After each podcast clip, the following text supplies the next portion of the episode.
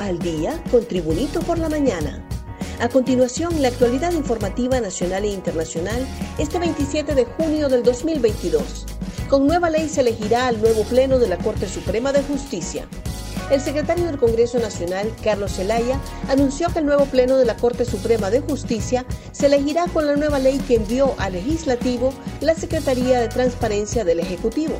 El proyecto de ley que envió el Ejecutivo al Congreso Nacional comenzará a discutirse una vez que regresen los diputados de su periodo vacacional, aseguró Zelaya. Adelantó que el proyecto original que envió la Secretaría de Transparencia sufrirá modificaciones o cambios que propondrá la Cámara Legislativa y también el gobierno de la presidenta Xiomara Castro. La periodista Ana Laura Mejía necesitará un injerto en su brazo. La periodista hondureña Ana Laura Mejía fue hospitalizada nuevamente tras su primera cirugía en el brazo luego del ataque sufrido por un perro pitbull. Ahora su herida presenta una celulitis. La comunicadora fue internada de emergencia hace 10 días en el Instituto Hondureño de Seguridad Social, donde le realizarán una segunda cirugía reconstructiva que hasta ahora ha sido cancelada por la infección que sufre. La comunicadora comentó que tiene algo negro en la herida. Eso es piel muerta no funciona, no sirve, no me está ayudando en nada.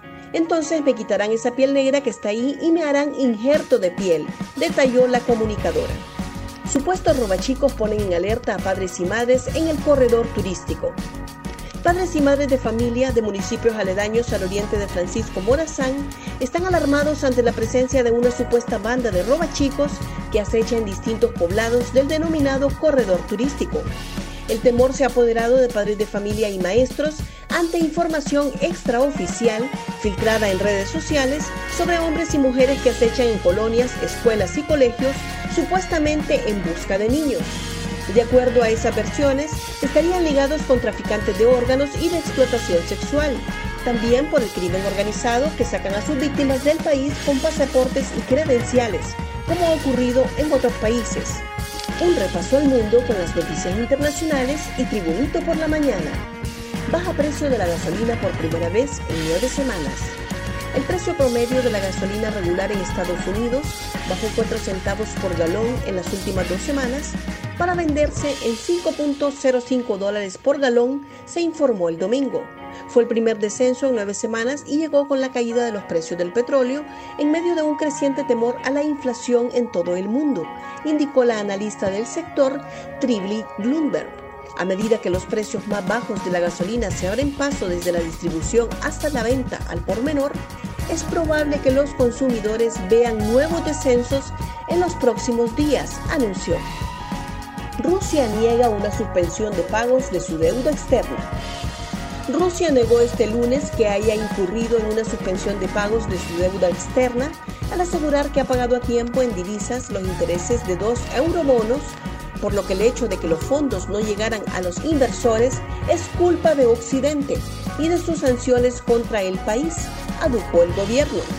Estas afirmaciones sobre una suspensión de pago, también en este caso, no tienen ningún fundamento legal, señaló hoy el portavoz del Kremlin, Dmitry Peskov, en su rueda de prensa diaria.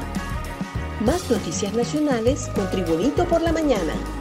Dos equipos investigan muerte del ex administrador de Caledonia.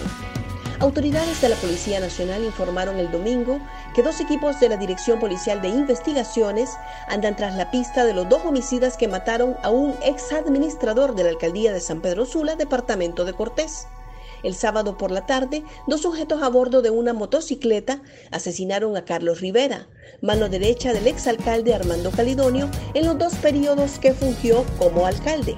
Según versiones preliminares, el ataque se produjo a eso de las cuatro y media de la tarde en la calle 10 y 11 Avenida del barrio Santa Ana de San Pedro Sula Cortés. Gracias por tu atención. Tribunito por la Mañana te invita a estar atento a su próximo boletín informativo.